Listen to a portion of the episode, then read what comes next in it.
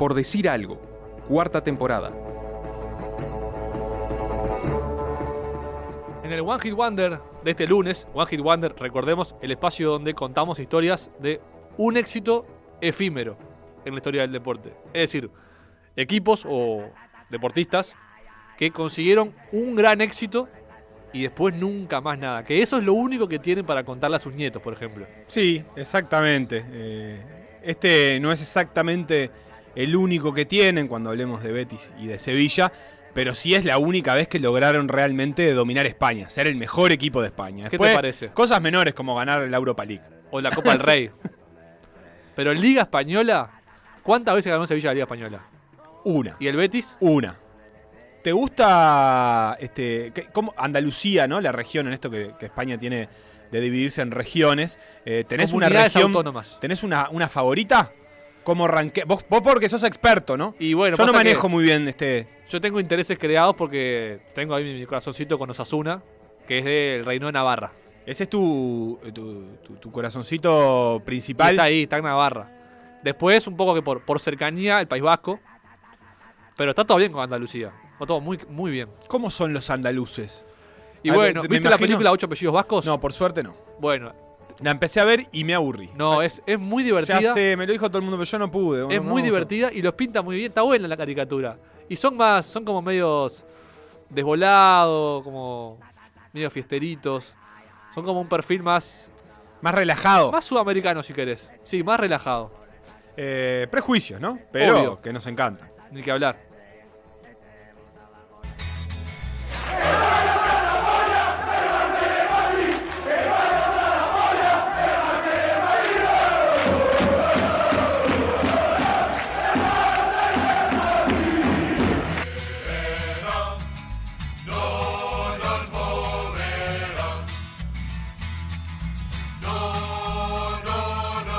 ¿Podemos reproducir lo que decía el canto de hinchada o.? Estoy hasta la polla del Barça y del Madrid. Está, eso. Estoy hasta la polla del Barça y el Madrid. Del Barça y del Madrid. Esa canción de cancha que entonaba la hinchada del Sevilla. Está la protesta el día que la hicieron. Tiraron miles de pelotitas de tenis a la cancha durante el partido. Porque básicamente estaban cansados eh, del Barça y del Madrid, de que le manejen los horarios. ¿Cómo no entenderlo, no? Eh, muy, muy fa- no necesita traducción, ¿no? ¿Estamos de acuerdo? Sí, obvio, estoy hasta... Hasta los huevos, capaz. Sí. ¿Te gusta así? Digamos, si no necesitaba traducción, la tuvo. Eh, la hinchada del Sevilla era esa. Este, y un poco nosotros queremos homenajear en este One Hit Wonder ese sentimiento que nos pasa cuando vemos que la Liga Española en la cuarta, quinta fecha casi que no tiene más gracia o que como mucho se convertirá en un duelo entre el Barcelona y el Real Madrid. Para ello, agarrémonos del Sevilla y del Betis. ¿Qué te parece? Y sí, eh, me hace acordar a un canto de, de hinchada que tiene el Club de Vasco de Montevideo, hoy en día en tercera división, que dice, ni de Goes ni Aguatero, yo soy de Montevideo. Está, Está bien, eh, eh, eh, es buscar la, buscar la diferencia. Eh, la enganchamos porque la canción es No nos moverán, un- una canción anónima de la resistencia española. de esta los- versión de Quilapayún. esta es de Quilapayún. Bien, esta versión de, de Quilapayún, con la cual la, la hinchada usa para cantar una canción histórica, No nos moverán. Eh, para hablar de, de estos dos cuadros, que no es que están en la misma región, que lo están, están en, en Andalucía, como también está el Cádiz, como también está el Córdoba, como está el Málaga. Están en la misma ciudad, obviamente, que Sevilla, como también está el Alcalá o el Coria, porque Sevilla no tiene solo dos cuadros. Eh, estos cuadros están al lado, el Sevilla y el Betis están a 4 kilómetros de distancia. Eh, media hora de caminata, no sé a qué ritmo caminás vos, Nachito. Eh, el, el, el Kenyatta de la maratón la recorrería en, nada, en, en minutos, más rápido que nosotros, seguro. Eh, uno puede ir desde el Benito Villamarín, el estadio del Betis, a- al Sánchez Pizjuán en media hora caminando. Eh, y esta rivalidad creció y la ciudad creció al ritmo de esta rivalidad. Muchos dicen, de hecho, que es la última gran rivalidad de España, la del Betis y el Sevilla, sobre todo por lo pareja, porque pensemos que la distancia entre el Real Hablamos, Madrid. hablamos de clásicos de ciudad.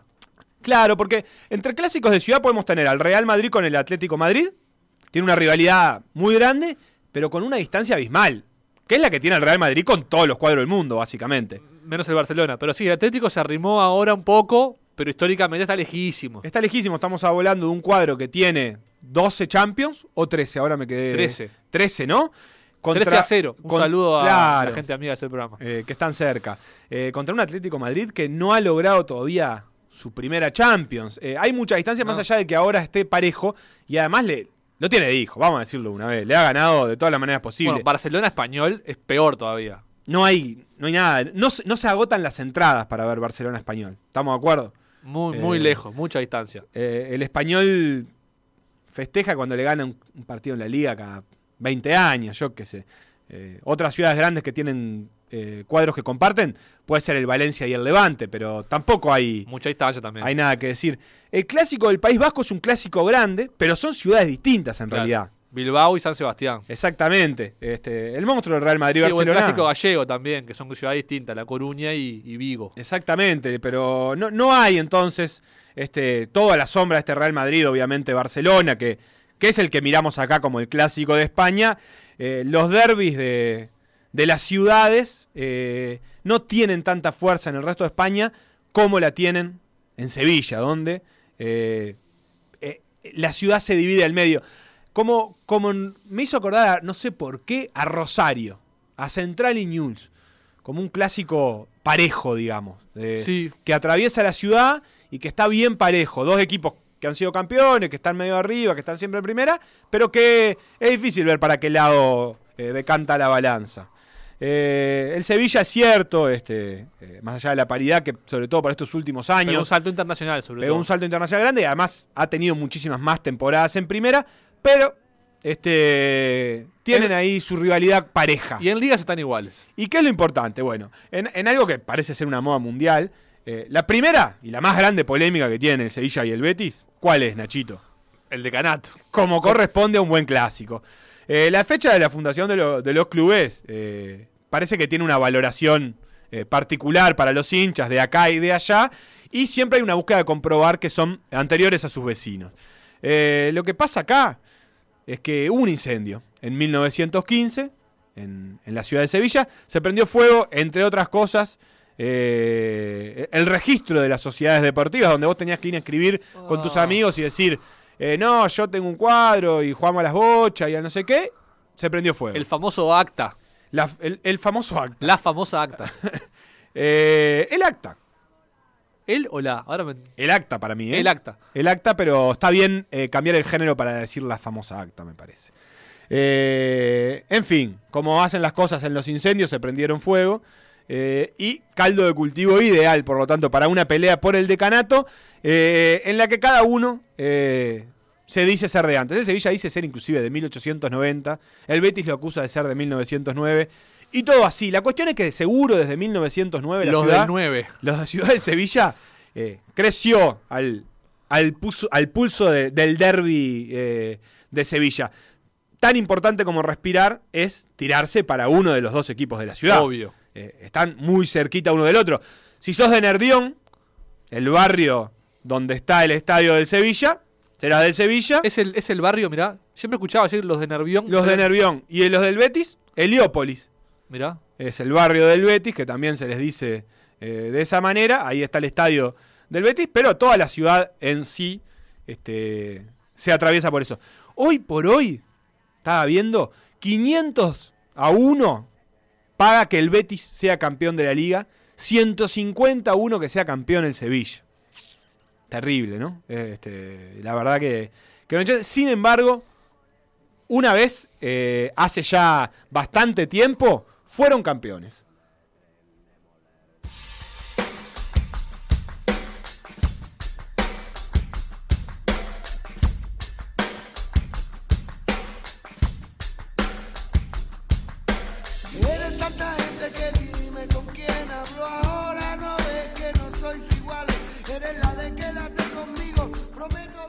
Lindo tema. Explícalo vos y hacete cargo. Alejandro Sanz. ¿lo- Ajá. ¿Lo tenés? Eh, uno flaquito, Ponele. Hincha del Betis. fanático. Por eso lo elegimos para musicalizar. Bueno, Gran hincha del Betis, ¿eh? Sí, va. Él es nacido en Madrid, en va realidad. a todos lados. Porque uno pensaría, "Da, si sos del Betis o del Sevilla, sos- es porque sos de Sevilla. Él nació en Madrid, pero es hijo de andaluces y tiene toda la tradición andaluz. Ah, y es hincha del Betis. Y hizo a sus hijos hincha del Betis. Y Está, está. pa- parece que en un concierto dijo. Tranquilo, Alejandro, no hay que explicar nada. ¿Qué pasó? Parece que en un concierto, medio que fue como polémico. o di- dijo, vamos al Betis, algo así. Y ta. Y esta canción se llama No es lo mismo. Que no es lo mismo Betis que Sevilla. Obvio, no confundir. Los orígenes de- del Real Betis Balompié hay que buscarlo cuando no en los estudiantes, que en este caso son los estudiantes de la escuela politécnica, que estudiaban tanto para la carrera militar como para medicina. Se ve que la, reforma de rama del 900 este, ya, ya estaba juntando materias a lo bobo. Eh, el nombre fue adoptado, eh, este nombre final, después de su nacimiento. Primero el Betis se llamaba el España, eh, pero sintieron necesidad de vincularlo con la ciudad y eso motivó el cambio de nombre. Ojo que primero empezaron con colores azul y blanco. Ya vamos a explicar cómo llegaron al verde. Pero en aquel momento teníamos un España azul y blanco. ¿Cómo llegamos a este Betis verde y blanco? Bueno, es pintoresco pensar que el Betis inauguró la palabra balompié. La, la- casi que la creó. No exactamente ellos, pero ellos tenían ganas de registrar a su equipo. Pero no estaban muy convencidos de usar la palabra fútbol. Fútbol. Fotbash. Fotbash eh, en su nombre. Entonces le escribieron a un periodista, Mariano de Cavia, y le dijeron, che, ¿qué podemos hacer? ¿Qué podemos decir en vez de fútbol? ¿Tá? ¿Cómo lo podemos hacer en castellano? Y el periodista le respondió por el diario y le dice, para un idioma tan copioso, variado, expresivo y flexible, tranquilo, Celsa, como el español, muy a duras penas se haya una voz o término extranjero que no tenga equivalencia exacta. ¿Tá? Así que dijo, sí, voy a agarrar viaje.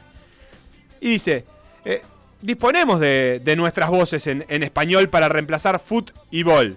Igualmente precisas y breves. Nada más lógico que componer la palabra balón-pie, Clarito. cambiando la M en, en M, la N del balón, por la misma regla ortográfica que sigue en 100 pies. Lo Exacto. explica, lo explica. Y el También tilde en la E también. Eh, O la tilde en la E. Vayamos a ver. Entonces dice eh, Mariano, el pie balón sería una traducción harto servil de la palabra inglesa, bastante fea además. Coincido. y por añadidura opuesta a la índole de nuestro idioma, que con toda gentileza se nos manifiesta en otras palabras, hermanas mayores del neologismo que me atrevo a proponer, como buscapié, hincapié, rodapié, tirapié, traspié y volapié. No puedo coincidir más.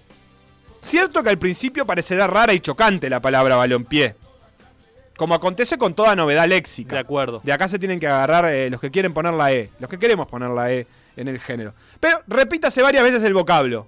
Balompié, balompié, balompié, balompié, balompié, balompié, balompié, balompié. Presto se acostumbrará el oído, merced a la significativa y castiza estructura de esas tres sílabas. Va, león, pie. Genio. Los, los jugadores del España se convencieron con tamaña explicación. La malo fue que Mariano cerró diciendo esto. ¿No es esto mejor que decir fútbol? Como dicen los más diciéndolo torpemente y sin saber lo que dicen. Y bueno, no, Mariano, ahí derrapaste, quedó fútbol, pero bien el intento. Fútbol. Claro, quedó fútbol.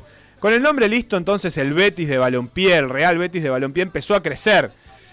Eh, en el 1918 se estrenó el estadio del Patronato Obrero, precioso nombre, que además sería el reducto que finalmente le daría el campeonato. Y faltaban dos cosas. Primero los colores, venían del azul y blanco. Y a partir de 1920, esta banda loca del Betis empezó a coquetear con las camisetas verde, verde y blancas. ¿Cómo? Como todos los cuadros españoles. ¿Por qué? Un jugador, en este caso Antonio Ramos Asensio, empezó a viajar a Glasgow, se empezó a quedar enamorado de las camisetas del Celtic. Dijo, bueno, verde y blanco, vamos a traerlo. Por suerte se le ocurrió que las rayas debían ser verticales y no horizontales, como, como en el Celtic y como en el rugby. Y ahí empezó a quedar la camiseta verde y blanca del eh, Celtic. Lo segundo era Del no llamarse. Betis. Del Betis, perdón. Lo, que, lo segundo era no llamarse más Real Betis, sino Betis. Para mí eso fue fundamental para conseguir esto. ¿Qué pasó?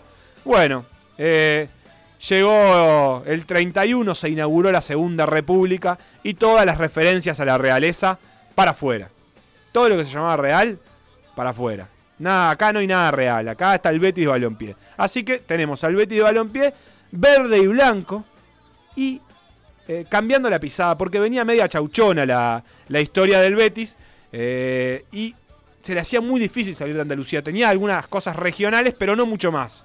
Eh, llegó a la final de la Copa de España en el 31, perdió con el Bilbao.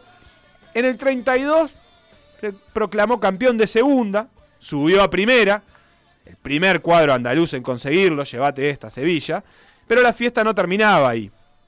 Se consolidó en primera y el 28 de abril de 1935 el Betis se proclamaría campeón de liga por primera y única vez en su historia. Le ganó 5 a 0 al Racing de Santander.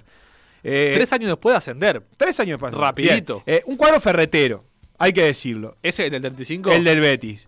Eh, dicen que fue un justo campeón, pero la liga tenía dos equipos. Se jugaban 22 partidos. El Betis ganó 34 puntos con 15 partidos ganados, 4 empatados, 3 perdidos, e hizo 43 goles, mientras que le hicieron 19. Fue uno de los peores equipos en goleo, pero fue uno de los que menos le- goles le hicieron. Está. Le hicieron 19, al siguiente le hicieron 34, así que imagínate que este Betis gustaba de colgarse del palo. La cuestión es que dirigidos por un irlandés loco como corresponde, Patrick O'Connell, eh, de, de- de fervoroso, con fervorosa convicción republicana, el Betis fue campeón ese año. Y como iba a ser campeón solo ese año, tenían que hacerlo bien. Y fueron campeones el día que cerraba la feria de Sevilla. ¿Viste las ferias? Que todavía existe la feria de Sevilla. Esas ferias en las que se congregaba todo el pueblo. Estamos hablando de una cosa centenaria, de allá de 1840. Eh, la feria fue la encargada de comunicar que ese día el Betis le había ganado 5 a 0 al Racing con los dos goles de Caballero y con los tres de Unamuno, que no es Miguel D. Eh, y en aquella feria donde estaba, por ejemplo, García Lorca y donde estaban las, las mejores mentes reunidas de España, se desató la fiesta eh, que pocas veces se vio en la ciudad. Qué grande. Cambiamos de, de- de cuadro. La otra vez que hubo una fiesta así fue esta.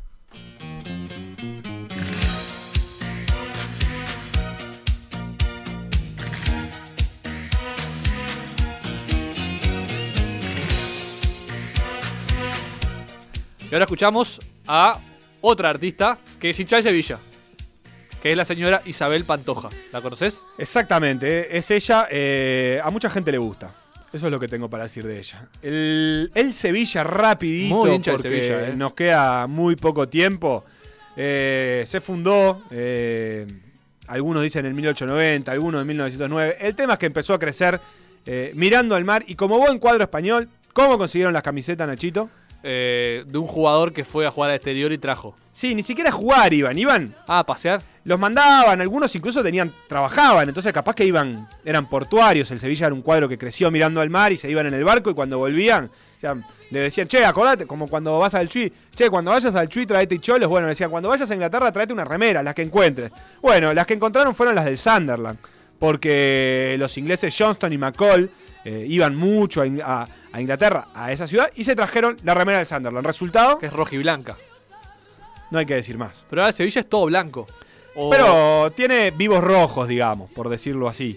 Este, la cuestión es que allá por 1945, empezaba la temporada 45-46, el Sevilla venía corriendo la de atrás porque había ascendido a primera en el 34 con tanta mala suerte que el primer año el Betis fue campeón. Y el segundo año estalló la guerra, la guerra civil, y se quedó sin liga. O sea que el Betis se quedó sin competir. El El Sevilla. cuaren- el Se- los dos, todos se quedaron Claro. sin competir, pero el, pero el Sevilla, claro, no, no tuvo mucha, mucha continuidad en primera.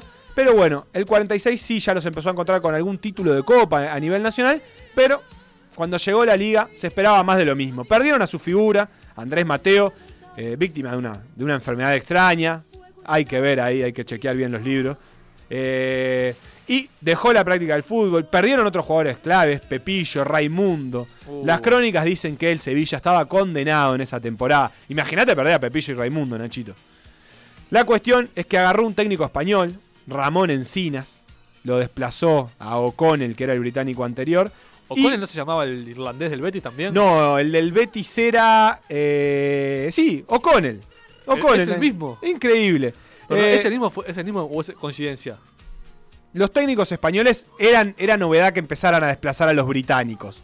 Eh, sí, es, no, es el mismo. El, el mismo que el del Betis. Sí. Sí. es el mismo. Lo desplazó y agarró. O sea, pasó del Betis al Sevilla. Sí, sí, O sea, sí. Pero el- no, en el medio se fue el Barcelona O'Connell. Ah. Eh, e incluso después se fue a Inglaterra porque lo querían matar por sus convicciones republicanas, pero es para otra historia. Eh, el nuevo técnico del Sevilla puso el 2-3-5, el, el de JR con Fénix tratando de salvarse del descenso. Eh, y fue por Francisco Atunes, también del Betis, eh, para reforzarse. La liga transcurre para, para el Sevilla eh, bastante bien y dos fechas antes del final agarra la punta que la deja la- el Athletic de Bilbao del mítico Telmo Zarra, Sí. goleador histórico de la Liga Española hasta hace muy poco tiempo. La cosa quedó mano a mano entre el Barça y el Sevilla. El Barça, que era el campeón, llegaba a la última fecha con todas las posibilidades de revalidar el título porque estaba a un punto detrás del Sevilla. Si le ganaba era campeón. Ya le había ganado en Nervión el Barcelona del Sevilla, así que se esperaba que fuese eh, un trámite casi que para el Barça, pero el Sevilla, eh, con mucha gente viajando a Barcelona, a un viejo estadio que llamaba Le Corts o Les Corts, eh, empezó ganando el Sevilla 1 a 0, lo dominaba, lo bailaba, pero el Barça empezó a apretar, lo metió contra un arco, aguantó el 1 a 1, después empató el Barça, aguantó como pudo el Sevilla. Algunos dicen que ese aguantar como pudo de los 11 adentro del área fue una maldición eh, que paga hasta el día de hoy con no poder ganar la liga nunca más. Eh, la cosa es que el, Sevilla fue campeón y lo pintoresco es que fue eh, la primera vez, ese 31 de marzo, que en la ciudad se hacía una retransmisión en directo de un partido de fútbol, lo hacía la radio de Sevilla, así que por primera vez en ese 1946 en- se escuchaba en vivo el resultado del partido, eh, los hinchas este, lo, lo- escucharon todos juntos con las pocas radios que había, Eh, la noticia explotó en la ciudad, en la región, en el mundo, por todos lados explotó, y el ómnibus de vuelta del Sevilla tuvo que parar en casi todos los pueblos a su camino para ser homenajeado por los, por los pobladores de los lugares eh, a medida que iban pasando. Esta es la historia de el Sevilla campeón del 46. 20-35, Sevilla 46 y después nunca más nada. Nunca más nada. El Betis recién volvió a primera en el 59, imagínate. Bueno, suerte y ojalá dejen de ser un One Hit Wonder, ¿no? Y pasen a conseguir Sí. otro, otro título. Nos, Se de mucho, nos gustan mucho los dos equipos. A mí me gustan mucho los dos. Por decir algo se hace radio. Y la radio se hace por decir algo. En Radio Mundo, 1170 AM.